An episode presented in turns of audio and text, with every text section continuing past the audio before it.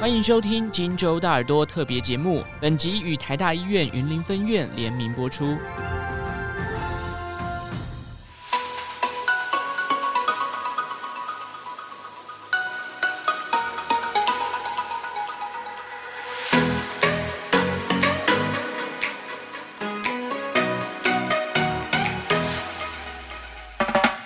登革热试验，到底该怎么办？今天我们邀请到感染科的专家，同时也是本院的副院长洪建清副院长来跟我们聊聊近期台湾最热门的议题——登革热。最近这个登革热呢，真的是肆虐整个南台湾哦。那我们赶紧来请教我们洪副院长，到底该怎么样预防跟防范呢？一起来聊聊这个重要的健康议题。欢迎洪副院长。好，各位观众，大家午安。呃，我是洪建清医师，那现任现任是。啊，台大医院云林分院的副院长，那今天很高兴来跟大家讨论一下登革热这个重要的健康议题。赶紧来请教一下洪副院长，到底什么是登革热呢？大家在听到的登革热，这个热当然就是发烧的意思了哈。那登革这两个字的应该是一个翻译字哈。那因为这个英文，或是说它最早是来自一个西班牙文，或有人说更早是斯瓦希里，那就是非洲那个地方的一些语言。那登革啊，因为那是从英文翻译过来，因为英文叫 dengue，那就翻成登革。那大家如果是呃熟悉台语的话，可能也听过天高的啊，天狗热。那这个天狗跟我们这个登革好像音有点接近了哈，所以呃，这到底有没有任何的关联啊？那可能当然有一些传说了哈，就是有人说这个登革，我们英文是 dengue。那大家也知道，日本的天狗天狗，那天狗那是日本的一个啊，一个好像是个妖魔一样哈，那个脸啊红红的，那有个长的鼻子，会飞有有翅膀，那是一个妖怪啊。那当然它会呃作害哈，所以呃大家觉得这个音很像，所以呢这个可能有它的关联性。那当然也有其他的说法了哈。不过，呃，我想这个是所谓的医学历史哈，可能有人有兴趣去查询哈。不过重点当然，呃，我们要先知道说这个登革热呢，在历史上面呢，大概在呃十七、十八世纪就有一些大流行出现了，所以这个并不是一个呃什么新鲜的一个呃流行病哈。那这个大部分说是集中在呃热带、亚热带的地区，就是高温、天气炎热，同时呢也都有很多的雨量啊。啊，原因就是因为需要一个病媒蚊来传播。那这个病媒蚊要滋生、要繁衍，它就需要水啊。那当然，呃，整个世界的气候在暖化，所以呢，登革热这个疫情呢，可能会渐渐的扩散到啊，我们以前所谓的温带都有可能发生这样的一个疫情，因为它就不再那么温带了，它也可能会变成热带或亚热带的地区啊。那呃，台湾有的登革热的记录呢，我想也更早在日据时代就已经有比较完整的记录了。那我想这边我这边有一张图呢，让大家看一下，在台湾啊、呃，在过去的将近一百年的时间，发生过几次的一个大流行啊啊！大家知道，在过去呢，我们全岛发生过几次重要的流行。那我想最大的流行呢，是在呃，在两千一十四年、一十五年的时候。在，尤其是在二零一五年，主要集中在整个南台湾，特别是台南跟高雄，啊，在二零一五年，那那一年总共有大概将近四万五千例的登革热的案例被诊断处理，啊，那所以那时候发生了一个大流行。那这个，但是我们再再看过往的历史，那其实每过往的二零一四一五年再往前数，大家可以看到。呃，过往几乎每一年都有一些案例出现，啊，只是这个流行期啊时间跟流行的案例啊，受到感染的案例多或少。那在过去这几年，今年是二零二三年，在过去这几年，呃，没有太多的案例出现。那我想重要的原因是因为啊，我们经验了这个新冠疫情，那在新冠疫情呢，呃，全球的新冠流行，所以呢，大多数的国家呢，这个边境是管制的，那边境管制呢，所以呃人的移动那就变得非常少，然后甚至是不可能。所以过往在台湾的啊、呃、这个登革热的流行呢，在过去的一二十年，大概都是从境外移入。那境外移入之后呢，再散播开来。那因为在过去三年，大家知道新冠疫情的关系，啊、呃，这个从东南亚一带，这个过往都是登革热的疫区，啊、要带进台湾来是不容易的。所以，呃，我们有三年的时间，实际上是并没有登革热这样的疫情出现。啊、但是呢，在呃今年开始，我想大家也都呃经验到，也非常高兴的，这个新冠疫情呢。啊，变得比较缓和，那疾病也没那么严重。那同时，我们的国境也开了。那国境一开之后呢，那自然大家全球的人就可以开始自由的移动。所以呢，呃，有登革热病毒的这个呃外籍人士呢，那当然他可以借着搭飞机呢到全世界各地去。那如果他移动的地方，他也确实有适当的呃病媒蚊，那他被叮了。那当然就有机会再把这个疫情散播开来，所以今年大家可能看注意到，今年四五月以后呢，在台南啊，尤其是以台南开始，那随即后面有几例的高雄，那在在呃六月开始呢，在云林地区这个地方也开始出现了一些案例，那不过呃根据疾管署的调查，在台南的现在疫情的这个散播。跟云林这疫情的散播啊，可能来自于不同的病毒株。台南呢，呃，根据调查起来比较像是从泰国引入。那呃，云林这个地方这个疫情，现在目前并没有说很严重，这看起来还像是病毒株比较像是从印尼引入的。啊，所以大家也从这样的呃这一次台湾的疫情看起来，大概从境外移入的这是最有可能啊，造成随后在。因为在台湾这边散播开来，那大家当然也注意到，呃，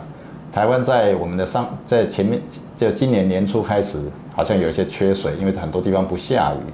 可是到了呃四月五月开始呢，就有间断性的大雨。那尤其在六月的时候，那大家注意到在云林有大雨，那这个雨下得非常大。那云林有多了山区。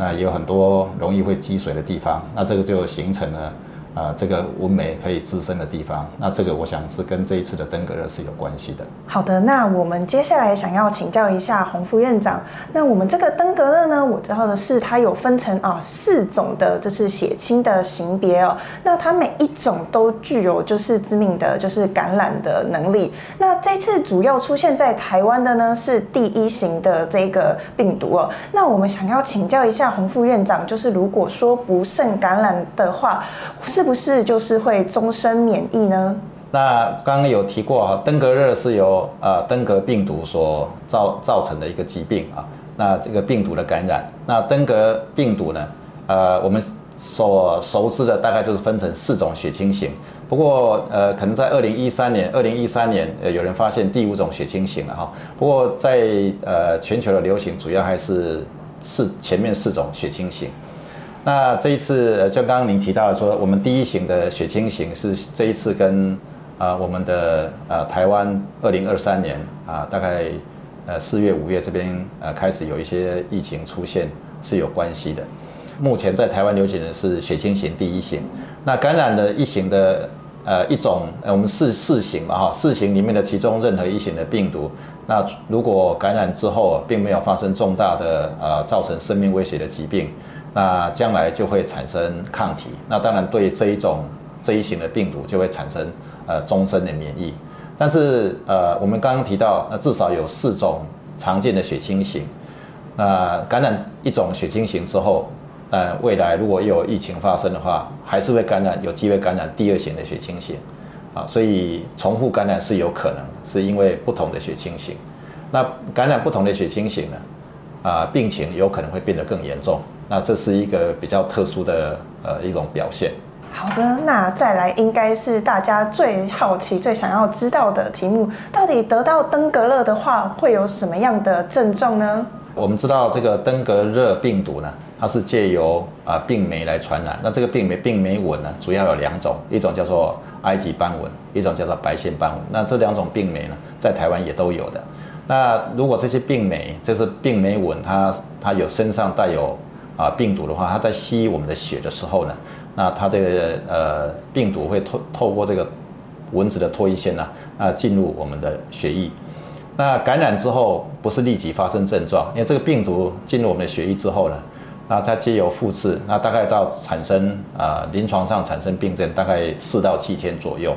意思也就是说我们感染之后大概将近一个礼拜左右开始出现症状。那这些症状呢，呃最主要当然就是发烧，我们叫 dengue 啊 dengue fever 啊登革热，所以会有发烧。那其实呢还有很多相关的症状，包括头痛。眼窝，尤其是在眼窝，眼窝附近会疼痛，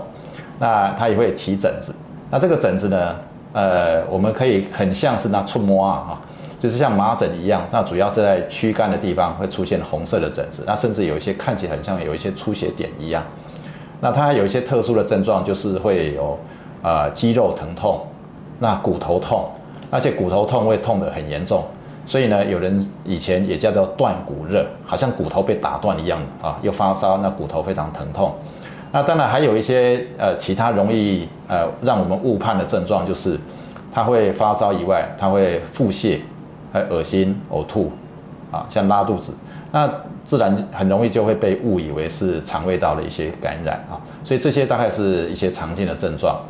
啊。那当然这些症状呢，呃，有一个时间的历程哈。那这个症状大概维持可能是几天的时间，好，那所以，但是是不是每一个人呃感染登革热以后呃都会很顺利呢？呃，这很顺利的恢复呢？这倒也不完全，因为有少部分的人可能会有一些比较严重的病症。那这所以呢，呃，这个自然的病程呢，中间在不同的时间可能会产生不同的变化。那我就用这张图跟大家做一个介绍。那上面这个是发作感染开始有症状的。几天，啊，那这个是体温，所以您可以看到，当开始出现症状的时候，大概有三天的时间，它会发烧，两到三天的时间的发烧，那温度就退下来。那但是呢，这个少部分的会有出现第二波的发烧，所以像像双峰的发烧，那就是说在呃三四天之后，会有个双峰的发烧。那这个发烧一方面很可能会肠胃道的不舒服，那体温高，那然后再者就是水分补充不足，就有可能会产生所谓的脱水的现象，啊，这个当然就是跟我们临床上啊在处置上面会有关系。那其实在进入几天之后呢，当烧退下来的时候，这个时候并不表示说啊任何一个有登革热的人就已经呃完全复原，其实这个时候还要非常小心的一些病。疾病的表现，为什么呢？因为呃，在可能有一部分的人，大概第三天、第四天之后呢，他身体会出现我们的血浆会漏出，漏出到血管以外，啊，那我们的血血呃血管里面的水的那个血流就会开始减少。那同时啊、除了这个病毒感染之后引起血小板下降，当然这个出血啊，就是漏到呃血管外。血小板也有可能会呃新闻漏出，所以会有一些像出血点一样。那这个血小板减少，然后再加上呃血浆会漏出。那血浆漏出之后，我们身体里面的呃血血比容，就是我们的血液的量，血管里面的血液量就会减少。所以这个时候有可能在血液追踪里面会发现我们的血液好像被浓缩了，所以血红素呢好像会稍微这样，血比容会稍微增加。啊，当然这个增加就是意含着说我们出现脱水，出现啊、呃、血液里面的一些血浆呢就漏出去了。那这个漏出去呢，可以漏在我们皮下，就会有水肿的现象。那当然它也可能漏在我们的肺部以外，我们的呃肺腔里面，胸腔也可能会漏在我们的呃腹腔，就是会有腹水，那肺部会积水。啊，那这个当然对于年纪比较长。可能呼吸或是有心脏方面疾病的啊、呃、民众呢，那当然威胁就会比较大。那同时在这个地方发现发现，当血小板下降，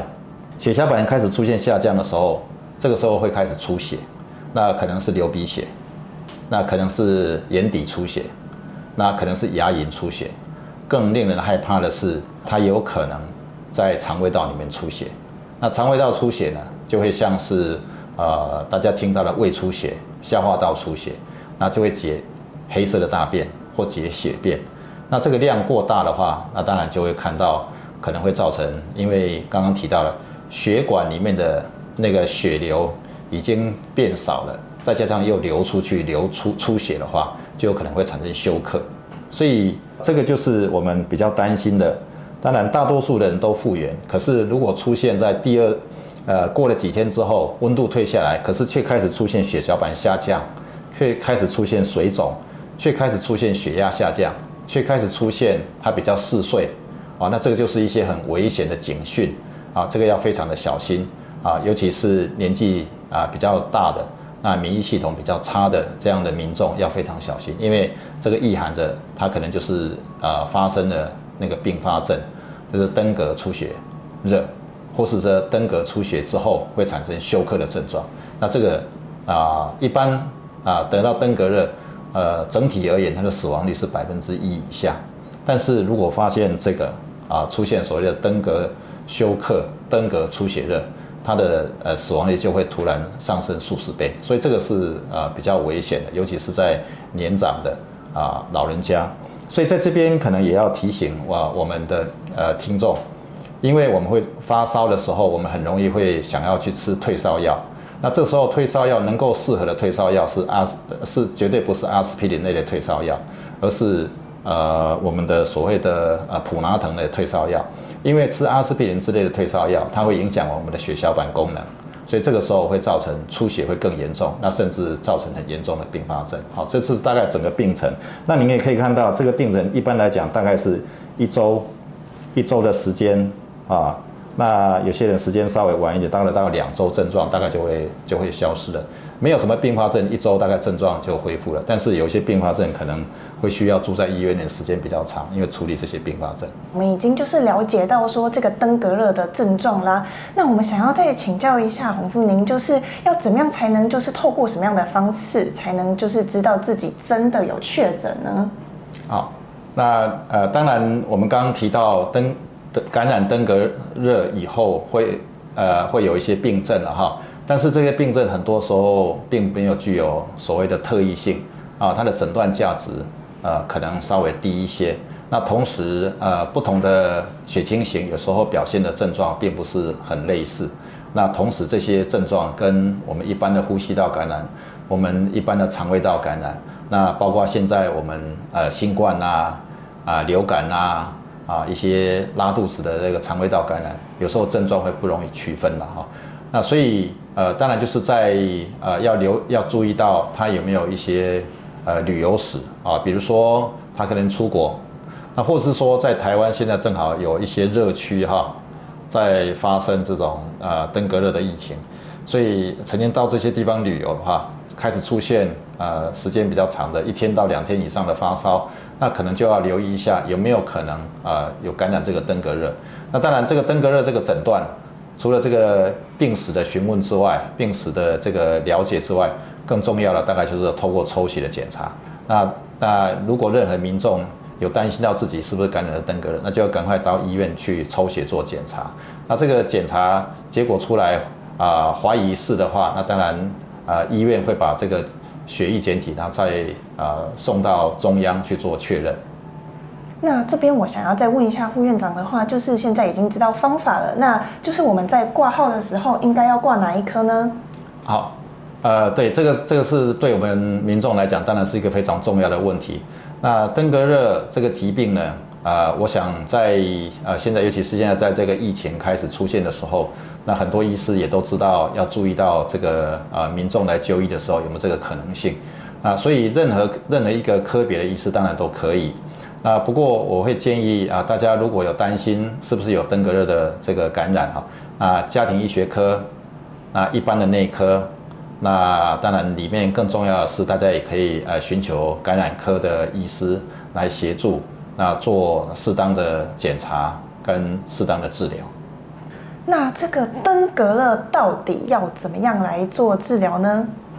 那如果这个登革热呃确诊之后啊，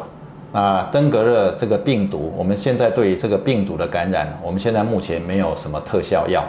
那大刚刚有跟各位提过，大多数的登革热感染之后呢，呃绝大多数都会自然就痊愈了。那当然有一部分的可能会出现啊脱水，血压比较低，所以呢这个时候要啊补充足够的水分，啊那避免使用阿司匹林类的退烧药。那同时呃要做适当的追踪哈，这个适当追踪尤其是我刚刚有跟各位报告过啊，过了三四天之后，有一些人可能会出现血小板下降，那尤其是年纪比较长的啊，有一些慢性病的。啊，或者是说他平常有在吃阿司匹林类的呃药物，在做所谓的心脏血管疾病的一些预防，那这个就要非常非常的小心，那要尽快停掉阿司匹林类的药物，那同时呢，要留意一下啊血小板的追踪，那如果说血小板过低，那当然这个时候最好的方式。啊，最好的、最安全的方式呢，应该是住到医院里面去，那接受啊血液的追踪。那同时呢，如果血小板过低，那就适当的输注血小板。啊，那同时有可能会体液减少，血压过低的时候就要补充足够的体液。那当然如果有出血的现象啊，当然除了补充血小板之外，有可能会啊血压低的时候，可能要做啊输血的一些治疗。啊，所以这个大概是登革热所谓我们所谓的支持性的疗法，要补充足够的水分，那注意血小板啊，补充血小板。如果有贫血的话，那输注啊适量的输注啊血血球红血球，啊这个就是啊一般我们对于登革热的一个治疗的一个呃模式。好的，那现在我们已经知道说登革热的症状以及要如何来治疗它。那接下来最重要的就是要防范未然。那我们想要请教一下洪副院长，到底要怎么样来预防这个登革热呢？最重要的，我想就是呃关于那个环境的呃清洁的处理了哈。那蚊子滋生，它需要有水啊，一个不会流动的水。那所以呃我们呃。第一个就是要看看居家附近有没有任何可能是会造成这个蚊子滋生的地方啊，所以我们要去去看看，要寻了哈。那附近在台湾最常见的就是啊，在户外啊有有一些花盆，那花盆底下呢会放个盘子啊，那盘子的里面大家在浇水或是下雨天之后，水就会积在这个地方。啊，这个地方就会形成是呃蚊子在这边滋生的一个最好的地方哈，因为大家都不去倒这个水，啊，这个容器啊要把它清一清，啊，一看到有水就把它倒掉，啊，因为把水倒掉，这里面没有水，那当然就蚊子就没有机会在里面滋生了。那接着下来要清啦，这个包括不只是这些，很可能还有包括一些保特瓶啦，啊，玻璃罐啦。啊，啊铁罐呐、它是里面有积水，我们都得把它把它清一清。那比较呃，这个还有包括像轮胎啦，轮胎也可能会积水。那这些我们看到的时候，把那个水倒掉之后，当然最好的方式是因为里面可能还是已经有啊蚊子的幼虫结节在里面啊滋生了，所以呢，呃拿着刷子把这些呃刷一刷，然后把它倒过来啊干了之后呢，这个呃结节无从再啊生长，所以。啊，这个就是我们所谓的寻、倒、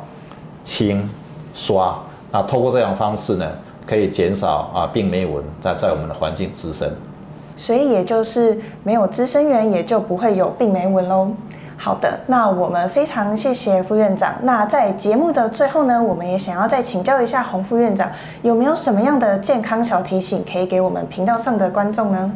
登革热在南部这个地方。好像似乎有疫情比较严重的样子，所以呢，当然这个暑假期间大家会出门旅游。那现在在啊南部这个地方，那大家这到这个地方来旅游的时候呢，呃要要是非常的留意了哈。当然，呃夏天要穿长袖的衣服真的是有点困难了哈。不过大家可以使用一些驱蚊液啊，喷洒在你自己啊呃并没有被衣服包裹的这个皮肤了哈。那这个可以驱蚊啊。那同时呢，到山区旅游确实也要小心。我们现在的这个呃病媒蚊呢，白线斑蚊跟埃及斑蚊，它在户外的环境，那其实都可以呃滋生的啊。所以那同时它在室内，尤其是埃及斑蚊，在室内一样是会产会滋生跟叮咬，所以这个大概在室内外都得非常的小心。那其次呢，如果旅游之后，那或者说，呃，您所住在的地方有一些疫情在发生，当你有发烧、起疹子或肠胃道症状，那那这个烧呢持续两天不退，可能就要非常小心，要到医院去接受检查，那同时呢啊接受医师的建议，那检查之后如果万一这个确诊，可能要在适当的追踪啊整个啊病程是不是要产生血小板过低，那自己要注意一下身上有没有一些出血啊，那这个大概就是呃呃提醒我们要注意啊临床症状是不是变得更严重。好的，今天非常谢谢洪副院长教我们这么实用的方法来对付这个登革热哦。那知己知彼才能够抗战成功。今仔日吼非常多谢阮的洪副院长，啊，有阮迄支持阮频道的迄观众朋友吼。啊，若是恁有介意咱的迄影片哦，请一定要甲阮迄起赞，啊，搁甲阮分享，互恁迄所有的朋友。好，非常多谢大家。哦，我。我想咱的代志哦，爱过好好练习，爱过好好学。好，那安尼，阮大家吼后见，阮再会。好，大家拜拜。后面再会。